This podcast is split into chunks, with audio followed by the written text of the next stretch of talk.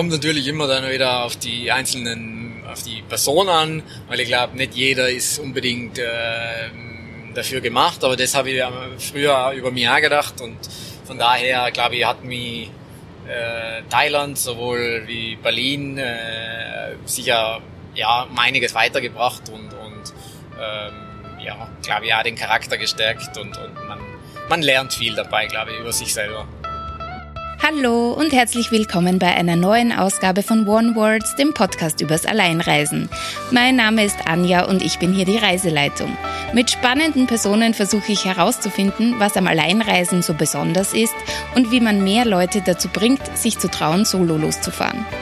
Die Strecke Wien-Hamburg dauert mit dem Auto rund 10 Stunden viel Zeit zum Reden und wenn man mit mir unterwegs ist, viel Zeit übers Reisen zu reden.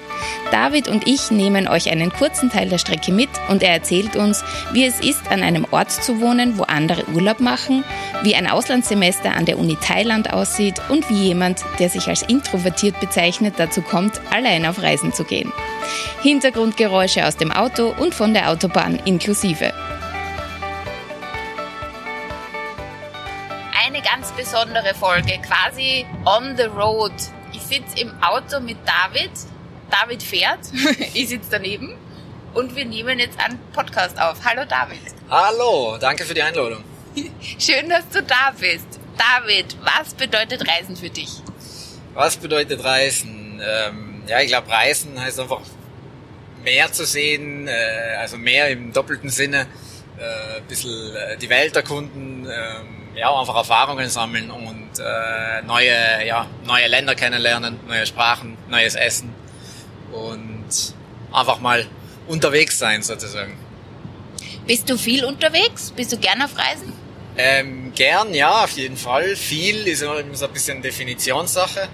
Ähm, eigentlich erst so seit, ähm, ja, seit ich 20 bin, sage ich mal. Man macht halt früher so die klassischen Familienurlaube, äh, dann kommen so die, die, die Kollegen, Freundesurlaube, wo, und dann ist es meistens dann so irgendwie Italien und, und nähere Umgebung. Äh, logisch der Klassiker Gardasee, äh, Rimini und äh, irgendwo noch Spanien, äh, aber außerhalb von Europa eigentlich erst so mit äh, Mitte 20.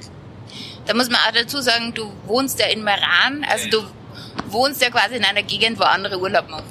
Ja, stimmt. Ja, das sagen viele. Also bin ja äh, Südtirol und äh, im Prinzip äh, Verwandtschaft im Finchgau, Verwandtschaft im Pustertal, also alles beides äh, auch äh, ja, Reisegebiete, sage ich mal. Äh, und ja, deswegen in Südtirol sozusagen die Heimat schon ist auch schon ein Urlaubsgebiet an sich und Meran sowieso als, als Kurstadt. Genau, und da bin ich aufgewachsen aber mir hat's dann auch relativ schnell wieder irgendwie weggezogen in Großstadtleben, weil das ein bisschen äh, vermiss in, in Meran. Und genau deswegen war ich beim, zum Studium dann trotzdem nur nach Innsbruck im ersten Step, aber das war schon mal so der erste Schritt nach dem, äh, ja, sozusagen nach dem, äh, also ich habe Matura gemacht und dann in einer Agentur nur drei Jahre gearbeitet dann entschieden, eben nochmal trotzdem studieren zu gehen und das war dann nach Innsbruck der erste Schritt. So. Wie ist das? Gehen dir die Touristen in Südtirol manchmal am Nerv oder fällt dir das gar nicht auf? Da muss ich jetzt aufpassen, wer da zuhört. Wenn jetzt der Tourismusverein und Verband von Südtirol zuhört, kriege ich ein Problem. Nein, es, es gibt äh, solche und solche. Also ich glaube, der Bettenstopp, der jetzt äh, von der Regierung oder von der Landesregierung in Südtirol jetzt diskutiert oder eingeführt wird, das hat schon seine Berechtigung, weil es einfach äh, teilweise Ausnahme, also das, das Ausmaße annimmt, dass viel zu viele Touristen auf einmal sein und natürlich in der Hauptsaison, dass man sich fast kaum mit dem Auto bewegen kann, weil halt der Großteil der Touristen halt doch noch mit dem Auto anreist und das ist halt meiner Meinung nach schon nervig und äh, ja, verursacht einfach für die lokale Bevölkerung Probleme. Und von Mietpreisen und Wohnungspreisen äh, braucht man gar nicht anfangen, weil auch wenn man nicht im ersten Moment denkt, dass das unbedingt vom Tourismus und Reisen äh, abhängt, aber es kommt schon vermehrt vor, dass sich dann Leute eben äh, die Ferienwohnung und den Zweitwohnsitz halt in Meran dann kaufen, wo wo es für ja, gewisse Leute auch noch bezahlbar ist, aber dann für die lokale Bevölkerung halt schwieriger wird. Also man sieht da, es gibt halt auch den Overtourism und das gibt's halt äh, ja schon in viele Orte und in Südtirol, glaube ich, ist es schon auf dem Weg zum Overtourism. Das kann ich mir vorstellen, aber wenn du quasi mit den negativen Auswirkungen des Tourismus auch sehr vertraut bist, ändert das was an deiner Art, Tourist zu sein oder an deiner Art, Reisender zu sein? Ja, ich glaube, irgendwo schon. Aber irgendwo ist man dann natürlich, wenn man in einer, keine Ahnung, in einer Großstadt ist, äh, ich war jetzt im Sommer in, in, in Portugal, keine Ahnung, in Porto, Lissabon, dann ist man ja auch wieder der klassische Tourist. Aber wir fahren da dann halt nicht mit dem Auto hin, äh, sondern versuchen dann das Auto auch stehen zu lassen, dann die Stadt halt ein bisschen so normal zu erkunden, wie halt äh, die Locals auch, zu Fuß, mit, mit den Öffis. Und äh, das, das passiert in Südtirol schon auch, aber ich glaube, das, das gibt schon ein bisschen äh, Awareness und äh, ja, also, aber natürlich, äh, man kann Airbnb-Thematik kann man kritisch sehen, äh, aber ich habe sicher in meinem Leben mehrere Airbnbs schon gebucht aber da muss man halt irgendwo auch darauf vertrauen, dass die Gesetzeslage halt irgendwann einmal auch da eingreift. Äh, in Südtirol ist es der Fall. Deswegen habe ich jetzt auch weniger, sag ich jetzt, äh, Mitleid oder, oder irgendwie Gedanken negative, wenn ich jetzt irgendwo im Ausland in ein Airbnb gehe. Aber natürlich, äh, der Punkt stimmt schon. Also, wenn man Tourist ist, muss man halt die anderen Leute ein bisschen respektieren und, und ich glaube, dann, dann kommt da jeder zurecht. In meinem Podcast geht es ja ums Alleinreisen. Was sind denn deine Erfahrungen? Bist du gerne allein unterwegs oder lieber zum Meer? Prinzipiell bin ich schon eher in Gruppen unterwegs, ähm, aber es hat auch Situationen gegeben, wo man dann alleine äh, weiterreist zum Beispiel oder ja sich einfach entscheidet, äh, gewisse Reise auch alleine zu machen wenn man, keine Ahnung, in eine neue Stadt geht, ist ja irgendwie eine kleine Reise, sei es für Studium, Praktika oder Job oder sonst was. Ähm, das hat es bei mir auch ein paar Mal gegeben. Und von daher, ja, ja, alleine reisen ist mir jetzt schon ein Begriff. Ist schon vorgekommen. Äh, Ob es immer die beste Lösung ist, weiß ich nicht, aber es ist auf jeden Fall äh, anders, sagen wir. In einer Gruppe reisen und alleine reisen hat auf jeden Fall sehr, sehr große Unterschiede. Du hast mir erzählt, dass eines meiner Lieblingsdestinationen dein äh, Studien-Auslandssemester war, nämlich in Thailand warst du. Genau, das ist im ersten Schritt für viele ein bisschen eine Überraschung, aber das war eine Partneruniversität von, von meiner Uni, wo ich meinen Bachelor gemacht habe. Und äh, ja, wir haben da ähm, wirklich äh, basierend auf äh, Notendurchschnitt und auf eine Excel-Liste äh, gemeinsam so ein bisschen analysiert, wer, weil da ging es halt die Reihenfolge nach Notenschnitt, wer darf wohin, äh, wer darf sich als erstes aussuchen, wohin. Und dann habe ich halt mehrere Optionen gehabt. Ich wollte unbedingt äh, bisschen weiter weg, äh, bisschen Englisch, mein Englisch verbessern und auch einfach mal aus Europa raus. Und da hat es äh, nicht so viele Optionen gegeben. Von Hawaii bis äh, Thailand und äh, ich glaube Omaha, irgendwo in Nebraska war alles dabei und äh, am Ende ist es Thailand geworden. Ich kann mir das so gar nicht vorstellen, in Thailand auf die Uni zu gehen. Erzähl mal, wie war das, dort anzukommen? Wie bereitet man sich da überhaupt vor, da hinzuziehen quasi, weil man ist ja da monatelang dort. Ähm, wie funktioniert das?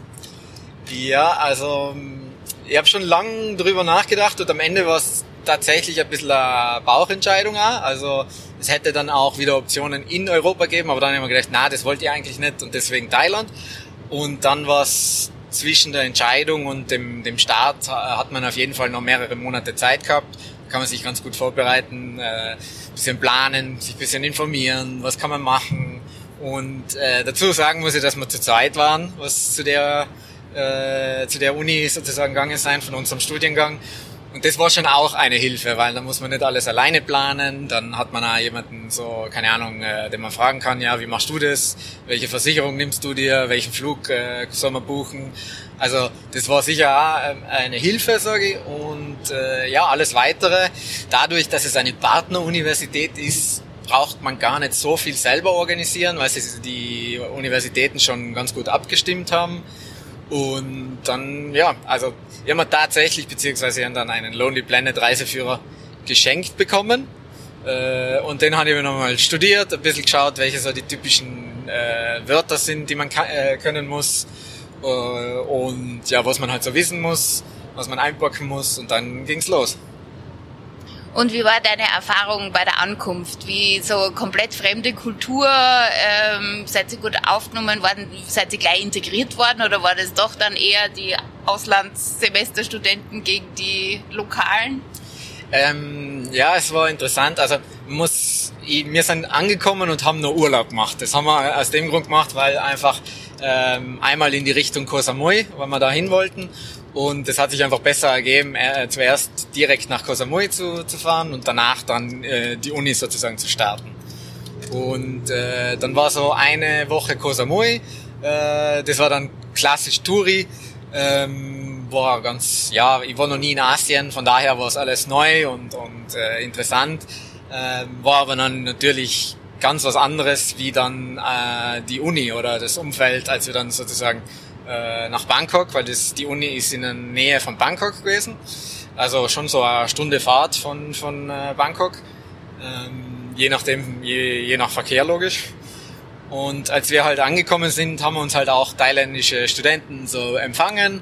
Äh, das war eh super. Die haben uns dann da hingebracht, weil sonst hätten wir da glaube ich nie hingefunden weil die, die Taxifahrer waren äh, schon immer sehr, sehr erstaunt, dass wir Phalanx, Phalanx oder wie auch immer, nach äh, eben in diese, in diese Uni fahren.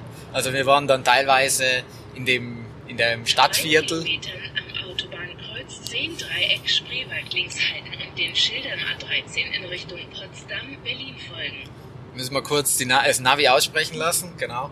naja, genau, also die, die Leute da vor Ort waren schon, äh, sagen wir mal, wir sind schon aufgefallen als, äh, ja, als Europäer an der Uni und äh, im, im Stadtviertel sozusagen, ja. Was sind die Unterschiede zu einer Uni in Thailand, äh, zu einer Uni in jetzt äh, Süd, also Innsbruck zum Beispiel oder Deutschland? Genau, also im Prinzip der Unterschied ist schon äh, eben, wie gesagt, der Bildungsstand äh, ist natürlich ein bisschen ein anderer. Die Englischkenntnisse sind natürlich unterschiedlich. Manche können es super, weil sie ja vielleicht im Tourismus schon ein bisschen gearbeitet haben oder, oder sich einfach für die Sprache interessieren. Ähm, aber es hat auch viele gegeben, die haben nicht wirklich viel Englisch gekannt, also obwohl die Unterrichtssprache eben Englisch war. Und äh, ja, der Humor ist ein anderer.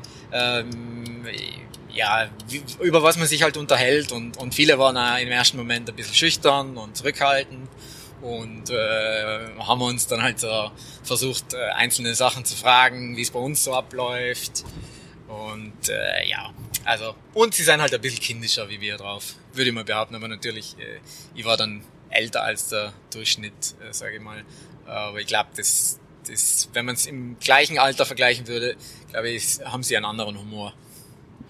Gibt es irgendwelche besonderen Erlebnisse, wo du sagst, das ist so, also da musst du halt noch drüber lachen oder das ist so strange? Ja, sie geben sich ja alle englische Spitznamen und äh, teilweise wie halt aus dem Wörterbuch zufällig raus, also von Book bis, keine Ahnung, äh, Shield äh, und äh, also ganz kreative Spitznamen auf jeden Fall. Äh, und das war äh, im ersten Schritt schon kurios, irgendjemand Buch zu nennen als, als Namen, aber ja, genau. Und ansonsten, ja, es, äh, es hat äh, eine Vorlesung sozusagen äh, so kulturelles äh, Verständnis oder so irgendwie geheißen, keine Ahnung, weiß ich nicht mehr genau, aber auf jeden Fall ist es darum gegangen, äh, die Religion ein bisschen besser zu verstehen, äh, so ähm, eher auch, äh, wie man sich verhält äh, untereinander, äh, also auch Details, äh, die das wahrscheinlich alle schon wissen, haben das auch äh, gemacht. Ja. Und das war schon, sowas gibt es bei uns bei der Uni jetzt nicht wirklich als äh, Vorlesung. Interessant. Ich habe mal wo gelesen, dass ähm, die, die tragen doch Uniform, oder? Ja. Ja, genau. Wir mussten auch Uniform tragen. Ähm, am Anfang auch kurios. Im ersten Tag oder so äh, geht man da halt hin, sagt seine Größen, kriegt man das. Ich weiß gar nicht mehr, was es gekostet hat. Halt wirklich nicht viel. Natürlich passt einem gar nichts äh, und dann äh, logisch äh, fährt man nach äh, Bangkok und lässt sich äh, bisschen was schneidern, was dann halt dementsprechend ein bisschen besser passt. Äh, jeder mit Krawatte und Stecknadel. Am Ende war es nicht so kritisch, musste man nicht die ganze Zeit tragen. Aber Hemd, eben, man hat drei Hemden, äh, zwei Hosen und das passt. Und im Nachgang eigentlich recht angenehm, weil dann ja steht man auf, zieht man sich an äh, und da gibt's auch kein, keine Ahnung, was hatten der an, was hatten die an und so weiter. Also glaubst du, das ist schon auch so ähm, ein gleich machen, will ich sagen, also mir fällt das gerade so das richtige Wort dafür, aber das ist halt eben nicht so große, unter wer kann sich was leisten, die Markenschienen oder so, oder gibt's dann doch die Accessoires, die dann doch mitgetragen werden, die dann wieder eine Individualisierung zulassen? Ja, ich glaube, das ist aber eben das erinnert mich halt eher wieder in Richtung Schule. Und da ist es halt an der Uni, wo ich es halt ein bisschen für unnötig äh, finde, aber natürlich, das wird auch irgendwo mit dem äh, finanziellen, mit den finanziellen Möglichkeiten vielleicht da zu tun haben, dass man halt sagt, okay, jedes Kind, ich schätze mal, dass die da wahrscheinlich ein bisschen weniger zahlen müssen. Äh, das sage ich schon Kind, also jeder Student äh, eben dann dasselbe hat und, und äh, eben sicherstellen kann, dass er jedes Mal äh, was zum Anziehen hat für die Uni. Also ich glaube, es ist jetzt nicht so schlimm, dass sie sich nichts anderes leisten würden, aber trotzdem hat man halt so äh, eine einheitliche, ja, eine einheitliche Uniform und es hat seine Vor- und Nachteile, ja. Und ist es so, dass wenn man mit der Uniform in der Stadt zum Beispiel unterwegs ist, dass man anders behandelt wird? Ich glaube, schwer zu sagen, weil die Uni ist in der Gegend, da ist eigentlich nicht wirklich was Touristisches. Außer, ja, es gibt einen Wakepark, der in der Nähe ist. Ähm, aber da, ja, da sind halt die, die Wakeboarder, die da extra hinfahren. Äh, aber ansonsten gibt's da nicht wirklich irgendwie Touristisches. Von daher sind wir so immer aufgefallen als Touristen. Also ich weiß jetzt nicht, ob es die Uniform ist, ähm, aber wir sind da trotzdem aufgefallen, ja. Von daher kann ich es nicht wirklich an, die, an der Uniform festmachen. Und da du ja so lang warst, wie, was ist dein Eindruck von der Thai-Kultur? Wie hat's da gefallen oder wo würdest du sagen, das finde ich besonders? Ähm, also die Kultur ist schon anders und im, im Wesen, glaube ich, ja ziemlich positiv. Ähm, was man nicht so gedacht hat, ist, dass sie auf Konfrontation aus dem Weg gehen, äh, nicht wirklich Nein sagen können da erinnere ich mich an eine Situation, wo wir irgendwo auf einem riesen Campus irgendein Gebäude äh, suchen mussten, wo wir Vorlesungen haben. Wir waren eh schon zu spät dran und fragen irgendjemand und dann äh, waren wir tatsächlich direkt vor dem Gebäude und der hat uns ganz am Ende des Campus geschickt, weil er einfach nicht wusste, wo es ist. Und statt zu sagen, keine Ahnung, hat er halt gesagt, ja, ja, da, da und da. Und da merkt man halt, ja, okay, da ist manchmal ehrlich sein äh, doch äh, besser, aber das sind so Kleinigkeiten, aber man, man merkt den Unterschied dann halt doch. Ansonsten von der Kultur merkt man halt, ja, die sind äh, sehr, sehr auf, aufgeschlossen, unterschiedlich aufgeschlossen, sage ich.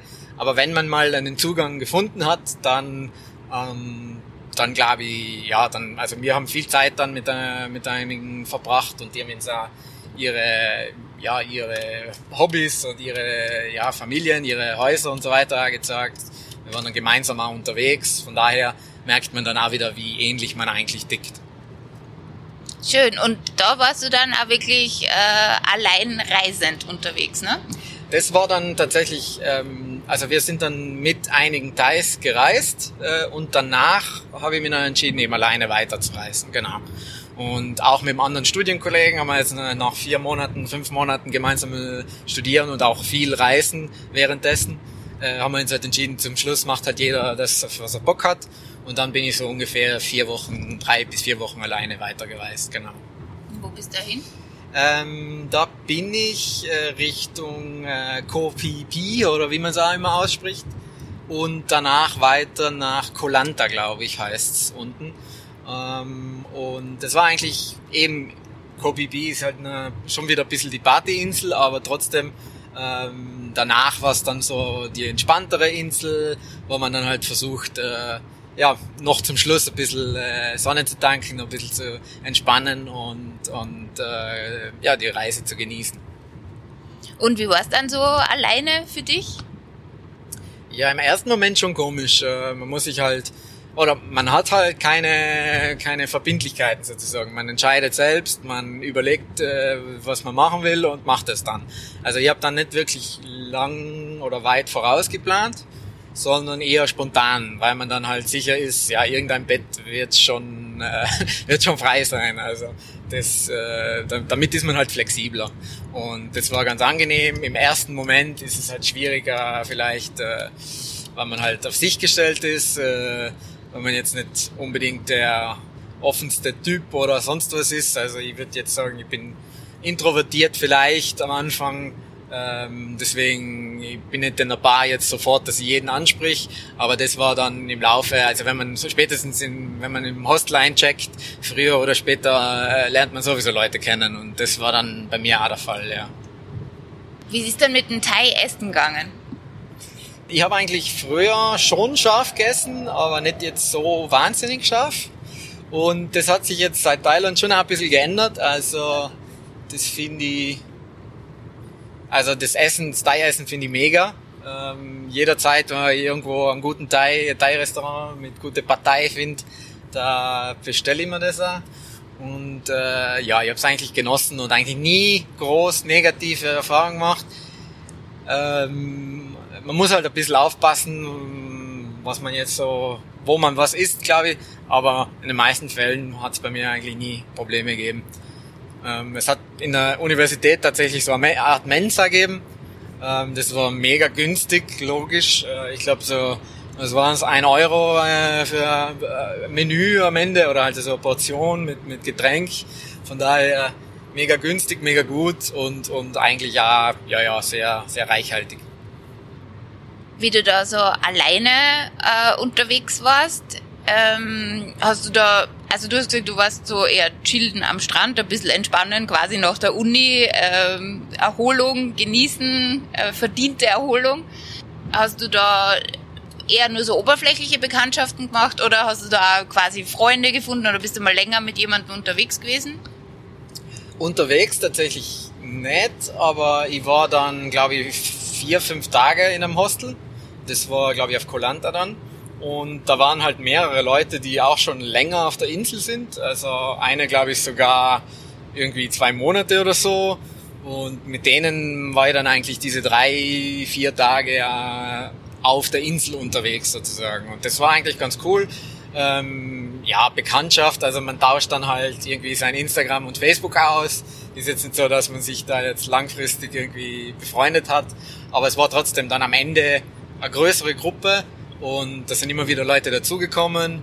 Und äh, ja, dann ist man halt gemeinsam essen gegangen, am Ende dann wieder am Abend äh, zur Bar, zum Strand und dann sind wir auch einmal gemeinsam ausgegangen. Also das, das hat ganz gut geklappt, ja. Und eben unterschiedlichste Leute, würde ich mal sagen, ja.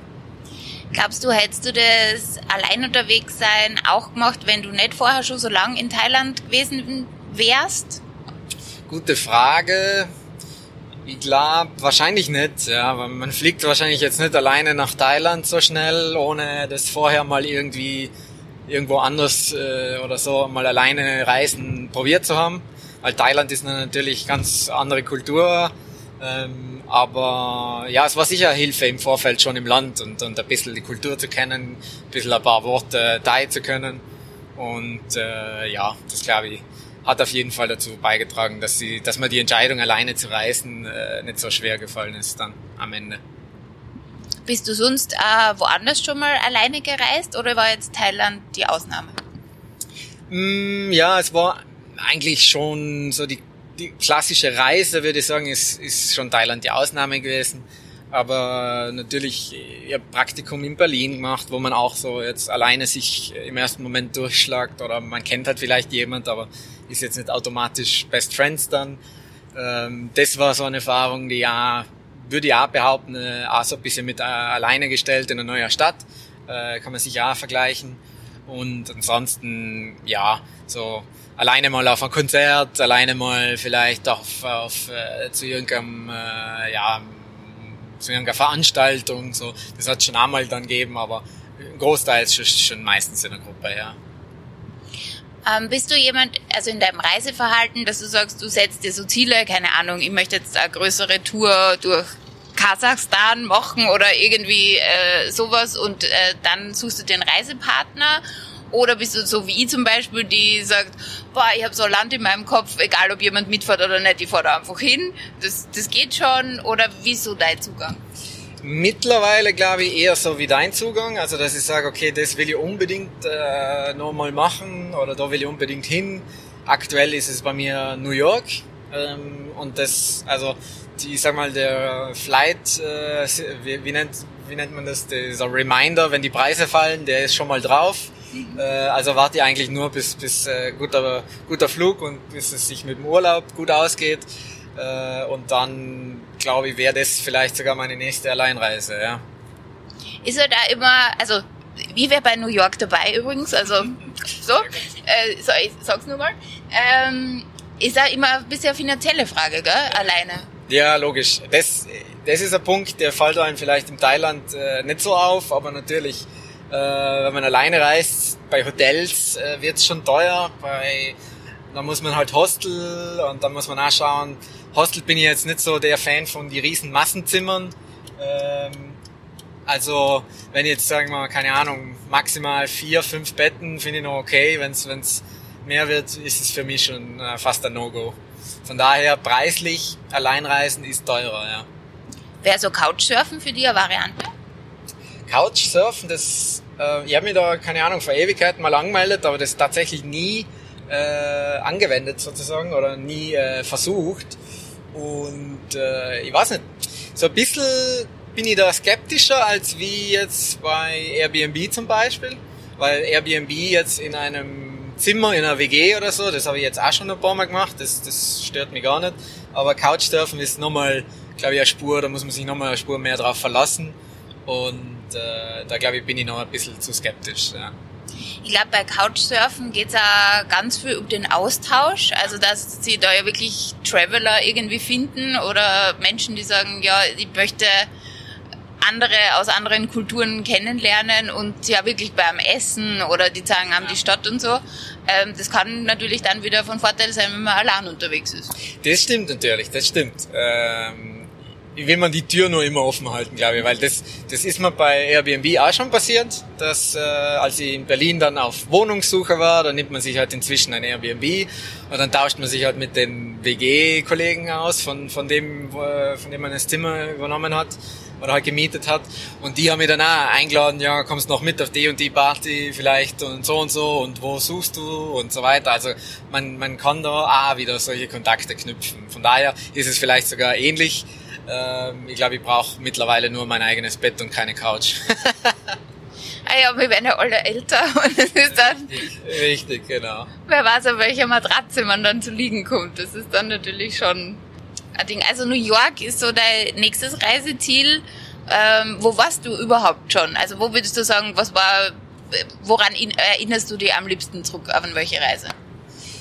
Ah, schwierig. Ich, ja, wenn man jetzt äh, die ganzen sechs Monate Thailand oder fünf, fünfeinhalb, wie viel es dann waren, zusammenzählt, dann war das schon die größte Reise, wo ich auch in Singapur, in, äh, wo waren wir denn noch überall? Ah, jetzt äh, fällt es mir gerade wieder nicht ein. Also wir waren in Singapur, wir waren in Chiang Mai, wir waren in äh, Hongkong, wir waren in Macau, äh, wir waren wie heißt es noch, Singapur und, und, und Kuala Lumpur. Äh, also einiges gesehen und eben, wie gesagt, vor dem Studium äh, nicht über Europa rauskommen. Von daher war das schon so die Reise, die am beeindruckendsten, beeindruckendsten war und auf die ich ja gerne zurückschaue. Ähm, und ja, die ja einfach viele Erlebnisse dann gehabt hat natürlich. Ja. Kommt dir was Besonderes in den Sinn? Ja, das ist so die ganze, also die ganze Kombo vom Urlaub aber auch dieser Abschluss, wo, wo man dann so auf sich allein gestellt ist und am Ende dann halt auch merkt, ja, okay, das ist, das ist eigentlich gut gelaufen. Vor allen Dingen, wo ich am Ende dann auch mein Handy äh, sozusagen zerstört habe. Das war dann ein kurzer Schockmoment, äh, alleingestellt, ohne Handy, äh, keine Ahnung, wo man wie hinkommt. Und dann einfach, ja, scheiß drauf. Äh, die ersten zwei Tage waren ein bisschen komisch und dann war so die, die letzten fünf Tage ohne Handy einfach scheißegal. Man schlägt sich durch und dann kommt man irgendwie wieder zu Hause an und denkt sich, ja, eigentlich ist es gar nicht so schlimm äh, ohne Handy. Und das war so ein Moment, der, glaube ich, nicht passiert wäre, wenn ich jetzt alleine, wenn ich nicht alleine unterwegs gewesen wäre, weil dann hätte irgendjemand gesagt, ja, ich, ich habe ja ein Handy oder ja, du brauchst unbedingt ein neues oder so in die Richtung. Also würdest du mir zustimmen, wenn ich sage, so alleine zu reisen oder ein Auslandssemester oder mal in einer anderen Stadt ein Praktikum zu machen, äh, bringt sehr viel Wachstum, Selbstständigkeit, Selbstbewusstsein. Auf jeden Fall, ja. Äh, kommt natürlich immer dann wieder auf die einzelnen, auf die Person an, weil ich glaube, nicht jeder ist unbedingt äh, dafür gemacht, aber das habe ich früher über mich gedacht und von daher, glaube ich, hat mich äh, Thailand sowohl wie Berlin äh, sicher ja um einiges weitergebracht und, und ähm, ja, glaube ich, auch den Charakter gestärkt und, und man, man lernt viel dabei, glaube ich, über sich selber. Wenn du sagst, du hast früher nicht gedacht, dass du so bist, oder du hast auch gesagt, du bist introvertiert, warum hast du es dann gemacht? Also was hat dich da dazu bewegt? Ähm, ja, ich weiß, ich war mal vor war, das war jetzt halt, keine Ahnung, vor dem Studium noch, äh, in Berlin zu Besuch und war so, ja, irgendwie wäre es schon mal cool, in Berlin zu leben. Und dann war so der Gedanke, hm, wie könnte man denn das hinbekommen? Äh, natürlich, man kann auch einfach die Sachen packen, da hinziehen. Äh, aber dann habe ich mir halt schon so überlegt, ja okay, eigentlich wenn ich, ich habe noch Bock gehabt, eben irgendwie weiter, mich weiterzubilden, studieren zu gehen, dann war der Gedanke, okay, wenn ich studieren gehe, könnte ich eigentlich das Pflichtpraktikum, das es damals gegeben hat, einfach in Berlin machen. Und das war dann tatsächlich äh, auch so ein, zwei Monate nach der Rückkehr von Thailand. Das heißt, äh, das war alles so ein bisschen aufeinanderfolgend und, und äh, war natürlich auch eine super Gelegenheit, um einfach zu sagen, ja okay, jetzt bin ich äh, fast ein Jahr äh, unterwegs und, und äh, in verschiedene Länder und äh, in einer neuen Stadt und äh, man schaut sich mal an, wie das so in einer neuen Stadt alleine ist. Also gab es jetzt nicht irgendeine Person oder Erlebnis, das dich so stark beeinflusst hat, sondern, sondern eher zu sagen, okay, mich interessiert die Stadt so sehr, dass ich dorthin will. Ja, es ist eher so dieses ähm, irgendwie, man will halt äh, vom ländlichen, wobei ja, Meran ist jetzt auch eine Stadt, aber ich, für mich war so mal, ich will mal dieses Großstadtfeeling erleben und, und einfach mal schauen. Die Berufschancen waren damals auch einfach interessanter. Für den Lebenslauf ist es einfach spannender weil man äh, auch mal verschiedene Sachen gesehen hat, äh, ist halt meine Meinung. Und deswegen war so der Gedanke, okay, das, das möchte ich versuchen. Und dann, ja, dann war so, okay, machen wir es einfach mal, probieren wir es einfach mal, was soll, was soll passieren. Und da war wahrscheinlich Thailand auch schon der richtige Wegbereiter, weil wenn man das dort geschafft hat, dann was soll in Berlin schon noch schief gehen? So ungefähr, genau. Und das äh, hat sich dann halt auch angeboten, weil, äh, ja, man, man ist eh, äh, man hat eh die Wohnung gekündigt wegen dem Auslandssemester äh, und dann Praktikum in Berlin, dann nimmt man das halt mit und, und genau. Würdest du jetzt auch nochmal woanders hinziehen oder hast du noch so in deiner Lebensplanung quasi irgendwo so, ach, ich würde dann nochmal gern woanders wohnen, länger? Ma, ich glaube, früher habe ich mir viele Gedanken und Pläne und potenzielle Ideen dahingehend gemacht, aber seit Corona bin ich eigentlich jetzt äh, recht zufrieden. Also bin nach Corona oder während Corona dann wieder nach Meran gezogen und äh, ja, habe mich da selbstständig gemacht, kann eigentlich äh, remote arbeiten, aber trotzdem ist gerade so meine Homebase in Meran und äh, zwischendurch äh, versuche ich halt durch ja durch äh, Reisen und und äh, durch äh, Remote-Arbeit da ein bisschen rumzukommen äh, und das und wer weiß, keine Ahnung, äh, vielleicht äh, in fünf Jahren, in zehn Jahren schaut es wieder ganz anders aus. Also, ja, schön. Zum Schluss habe ich immer so eine Art Wordrap. Ähm, ich sag dir zwei Worte, du sagst mir, oder einen Satz und du sagst mir das erste, was dir in den Sinn kommt. Hast du da Lust drauf? Können wir machen, ja. Sehr gut. Ähm, Bed oder Breakfast? Bed. Meer oder Wüste? Meer. Äh, jetzt fallen mir meine Fragen nicht mehr ein. Äh, Flugzeug oder Bahn? Ja, mit, mit, der, mit dem Flugzeug kommt man halt weiter, aber eigentlich Bahn. Kleinstadt oder Großstadt? Großstadt. Alleinsein bedeutet für mich. Boah. Alleinsein bedeutet für mich. Das, ich will das jetzt irgendwie philosophisch beantworten, aber das ist wahrscheinlich, äh, deswegen denke ich so nach. Wahrscheinlich bedeutet es einfach nur äh, Flexibilität Und einsam sein bedeutet für mich? Zu viel Zeit. Drei Dinge, die überall hin mit müssen. Drei Dinge, die überall hin mit müssen. Eigentlich braucht man gar nicht so viel. Ja, für die Arbeit leider doch ein Laptop, eine Schwimmhose und eine Sonnencreme, obwohl ich da immer ein bisschen äh, schluder. Äh, was ich jemandem raten würde, der noch nie allein unterwegs war.